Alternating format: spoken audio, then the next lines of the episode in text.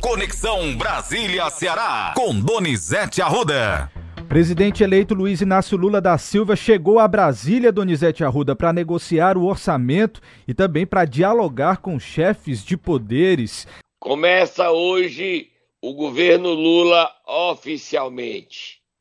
O presidente eleito está em Brasília, onde tem audiência e reuniões para definir o futuro de seu governo. Ele se reunirá com o presidente do Congresso Nacional, senador Rodrigo Pacheco, com o presidente da Câmara, deputado Arthur Lira, com o presidente do Supremo Tribunal Federal, ministra Rosa Weber, e com o presidente do TSE, ministro Alexandre de Moraes. Lula, em todos esses encontros, tentará tranquilizar a todos. Nada de medidas que afetem a sociedade, que gerem instabilidade e que provoquem mais divisão ao país. Lula quer pacificar a nação e Lula quer também definir como vai furar o teto em 175 bilhões de reais. É o mínimo que ele precisa furar o teto. Há duas propostas. Uma é uma PEC, proposta de emenda à Constituição, liberando para ele gastar esse dinheiro. A outra é uma medida provisória quando ele já estiver empossado. A PEC, o Arthur Lira diz que apoia, mas Arthur Lira quer se fortalecer para a sua reeleição. Arthur Lira, que tem um interlocutor no PT que é cearense, o deputado José Guimarães, que é muito amigo dele. Outro interlocutor de Arthur Lira com as forças novas que chegam ao poder a partir de 1 de janeiro também é cearense, é Danilo Forte. Então, Arthur Lira usa essas duas personagens, esses dois políticos, para se viabilizar, para conseguir se manter mais dois anos no poder. Há forças de oposição a Arthur Lira, como Renan Calheiros, Eunice Oliveira e outros políticos que querem diminuir o prestígio e a força de Arthur Lira. Por detrás dessa confusão está o orçamento secreto. Se ele se mantém, Arthur Lira é forte. Se o Supremo barrar o uso do orçamento secreto, Arthur Lira se fragiliza, Matheus. Vamos continuar. Próximo assunto, Matheus. Inclusive, viu, Donizete, uma das manchetes dos jornais de hoje inclusive do Estadão, é dizendo que a Câmara está pressionando o presidente Lula com uma pauta que pode custar 100 bi. A gente separou até um trecho aqui do o senador Marcelo Castro falando sobre como é que estão essas tratativas. A gente escuta primeiro ou você quer falar antes? Não, fala, bote Marcelo só dizendo que ele é o relator do orçamento do ano que vem. E ele é do Piauí, senador do Piauí. Vamos ouvi-lo. Todas as contas que a gente faz, farmácia popular, saúde indígena, merenda escolar, tudo mais, quando a gente soma tudo, sempre dá um valor acima. Então, eu estou na expectativa de que o vice-presidente Alckmin, coordenador da transição, vai chegar com uma proposta superior a 100 bilhões de reais. O que é que eu estou pedindo? Que a gente seja comedido, que a gente faça modificações só naquilo que for imprescindível e inadiável. Mas o que é imprescindível e inadiável é a falta de dinheiro, né? O governo precisa resolver a questão do SUS, porque tem o piso da enfermagem. O governo precisa melhorar a merenda escolar, porque hoje está 0,20 centavos por aluno. Não dá para manter esse valor de merenda escolar.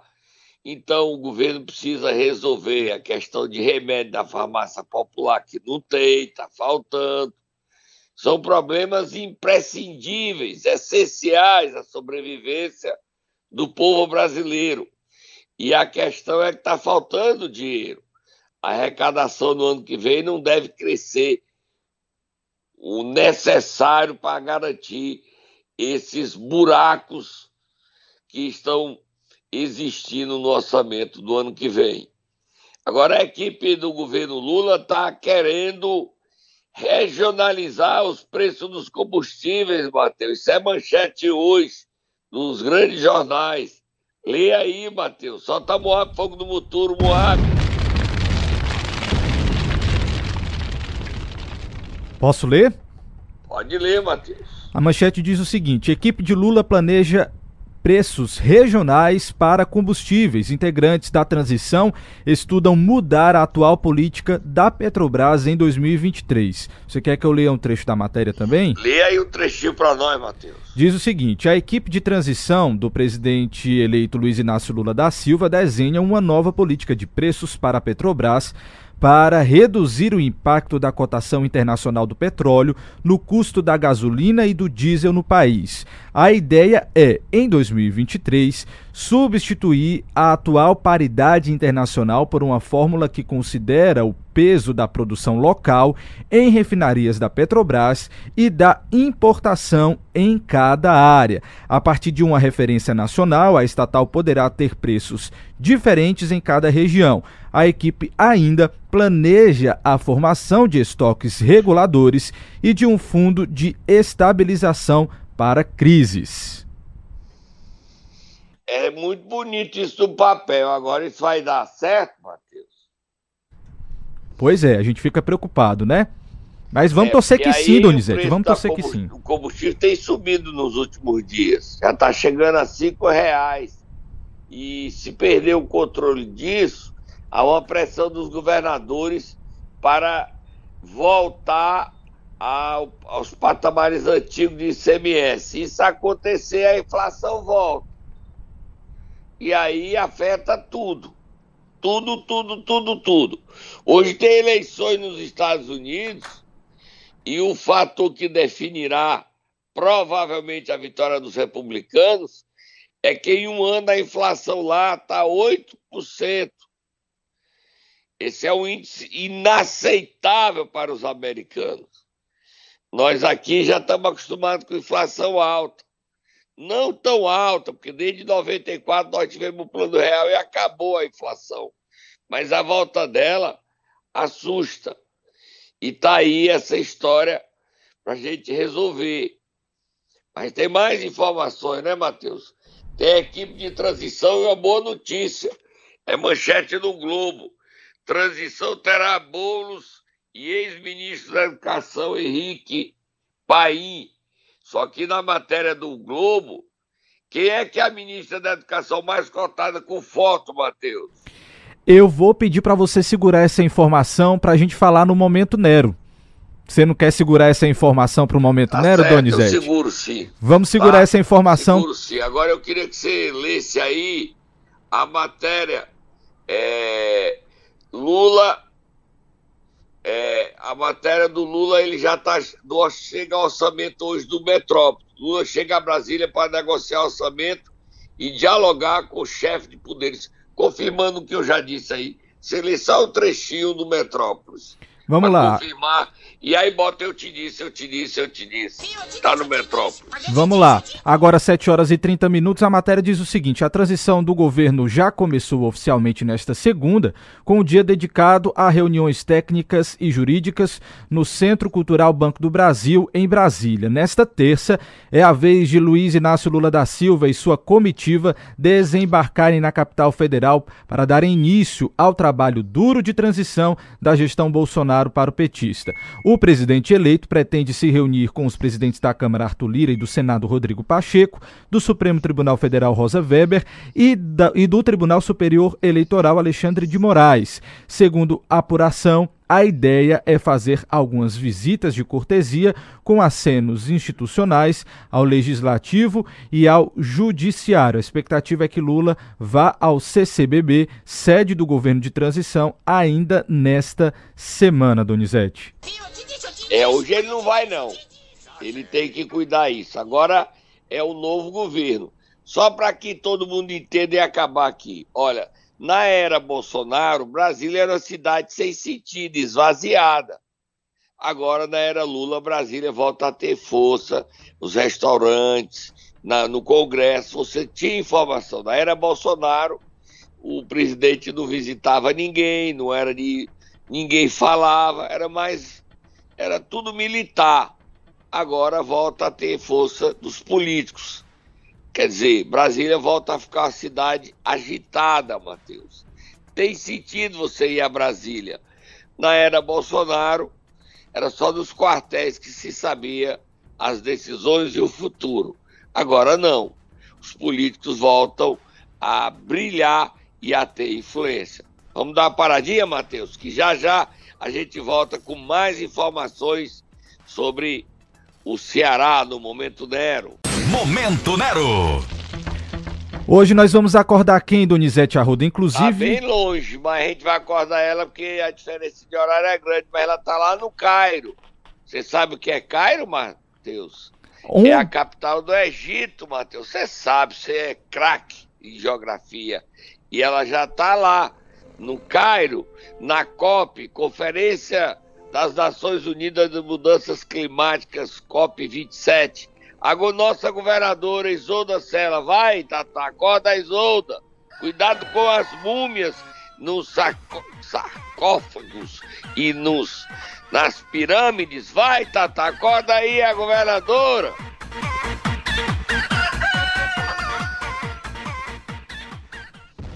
É, lá é imperador, é? Não, é? Lá era imperador, não, era o quê? Faraó, Donizete. lá é os faraós. Faraó, exatamente. Faraós. Olha, a governadora Isolda Sela deve estar muito feliz. Como você me pediu, é a manchete do Globo com foto dela, onde ela é a mais cotada para assumir o Ministério da Educação. O Fernando Haddad não quer ser ministro da Educação. Ele queria ser ministro da Fazenda.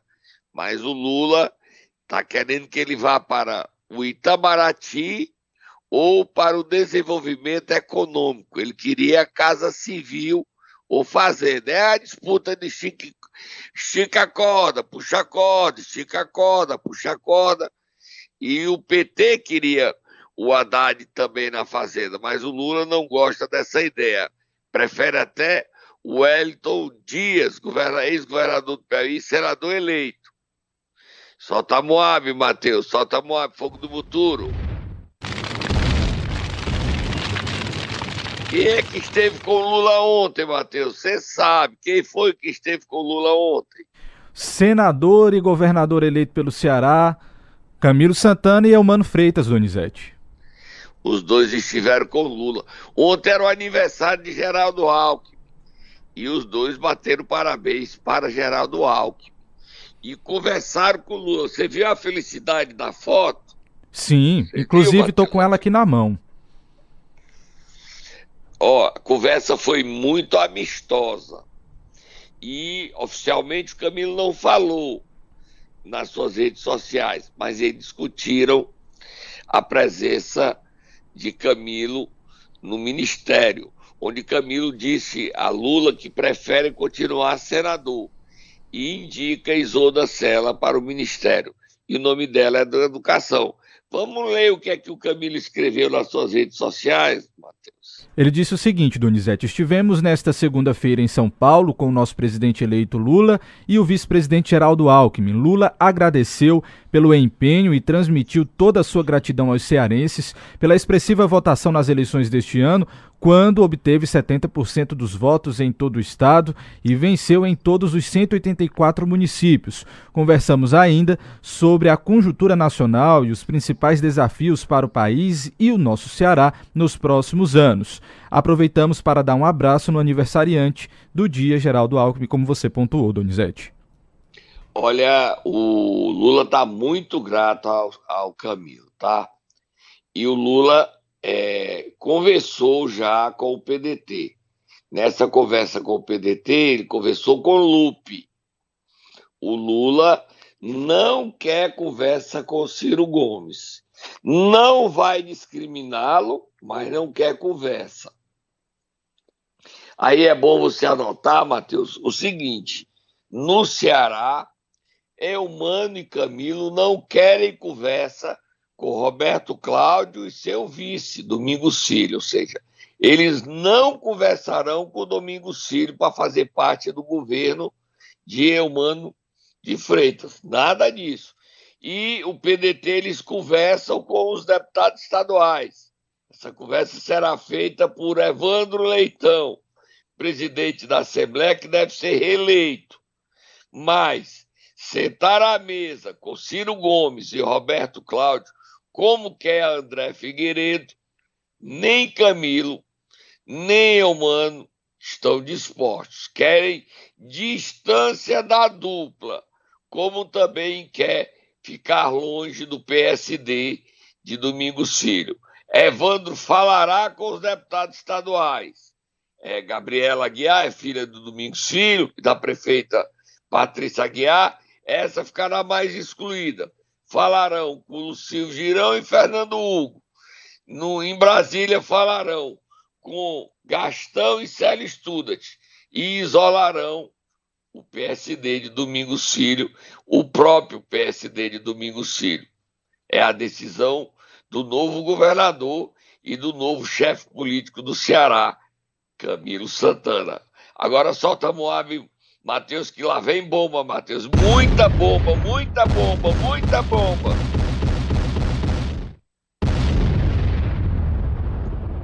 Matheus, com exclusividade para esse momento né, no programa Ceará News, nós conseguimos o segundo depoimento exclusivo de Fábio Araújo de Souza, que executou o vereador da Câmara Municipal de Horizonte, Franzé do Hospital. Fábio confirma o primeiro depoimento e acusa o vereador Haroldo da Saúde como mandante do crime de seu colega. O segundo depoimento de Fábio é uma repetição do primeiro, onde ele reafirma que quem o contratou para matar Franzé do hospital foi o vereador Haroldo da Saúde. Solta Moab, mais Moab, mano. A polícia começa a investigar a linha passional no crime passional. Agora você vai ouvir, Mateus vai dar detalhes do segundo depoimento, onde Fábio compromete Haroldo da Saúde como mandante do assassinato de seu colega Franzé do Hospital. Forte e exclusivo Leia, Matheus. Estou aqui com o documento em mãos, Donizete, e a parte exatamente aonde ele responde ao delegado que está fazendo o interrogatório, ele diz o seguinte: afirma que entrou em contato com o vereador Haroldo da Saúde por meio do aplicativo WhatsApp, pois, por ser ele um homem público, conseguiu facilmente seu contato há alguns meses, que sabia do parentesco do vereador com o autor do homicídio do seu irmão e que ratifica o inteiro teor de seu interrogatório no sentido que as últimas conversas antes do crime com o vereador Haroldo foram feitas por mensagens de SMS, pois seriam mais seguras. Que no dia do crime estavam com dois celulares e o celular para falar com Haroldo não era o smartphone, que após o crime quebrou o chip e jogou o aparelho em uma lagoa que o outro aparelho era um smartphone e um dos números que ele usava, ele, ele expressa, ele diz esse número no interrogatório e fala o seguinte, ainda mais, que questionado acerca de um veículo que passou no dia 4 de 8 de 2022, aproximadamente 8 horas da noite e 12 minutos, na casa onde foi localizada a moto utilizada no crime e jogou uma sacola. Ele afirmou que, como estava sem combustível, entrou em contato com um rapaz que faz Uber na cidade e pediu para que ele comprasse e fosse deixar no endereço. No entanto, o motorista se confundiu e deixou pouco depois da casa. tendo o interrogado saído da casa para pegar. E nada mais disse, nem lhe foi perguntado. Então, o delegado encerrou o depoimento nesse momento. Donizete, é o que diz esse documento que nós tivemos acesso. O mais importante aí é o seguinte: é que ele confirma o primeiro depoimento, onde ele acusa Haroldo da saúde. Agora a polícia pode identificar esse telefone que ele não se lembra, pedindo o CPF dele e investigando e quebrando o sigilo desse telefone para que confirme a como é SMS, se ele confirme essas mensagens dele com o Haroldo da Saúde. Tá aí, a polícia fecha o cerco e o crime não seria por, por questões políticas e sim passional, mas nós estamos acompanhando tudo. Vira a página para terminar, que tem entrevista com Danilo Forte. Matheus, para terminar, Moab, Moab, fogo no futuro, Moab, Moab, Moab, Moab. Juiz Marcelo, Marcelo, Marcelo Alves Nobre. Alves Nobre suspendeu o julgamento e a comissão processante para caçar o mandato do prefeito de Aquiraz, Bruno Gonçalves. A ausência de provas do processo, pura perseguição política. Quem traz esses detalhes é o advogado que conseguiu essa medida, Damião Tenório. Solta, Matheus, ele explicando nós, essa decisão. O que nós mostramos para o Poder Judiciário em uma decisão muito corajosa, mas sobretudo técnica, foi de dizer que o procedimento que, que queria levar a cassação do prefeito Bruno Gonçalves, ele estava repleto de vícios e de situações que não permitiram sequer a gente exercer contraditório para a defesa. Seria mais ou menos você acusar alguém de um crime e não trazer as provas. Foi justamente isso que nós mostramos e comprovamos que o denunciante ele não tinha uma prova sequer para mostrar que o nosso cliente ele afrontou a lei complementar 173 do Pacto Federativo. O que o Bruno fez foi gastar a mais para ser humano, para, por exemplo, pagar hora extras para os profissionais da saúde que precisavam trabalhar na segunda onda do Covid.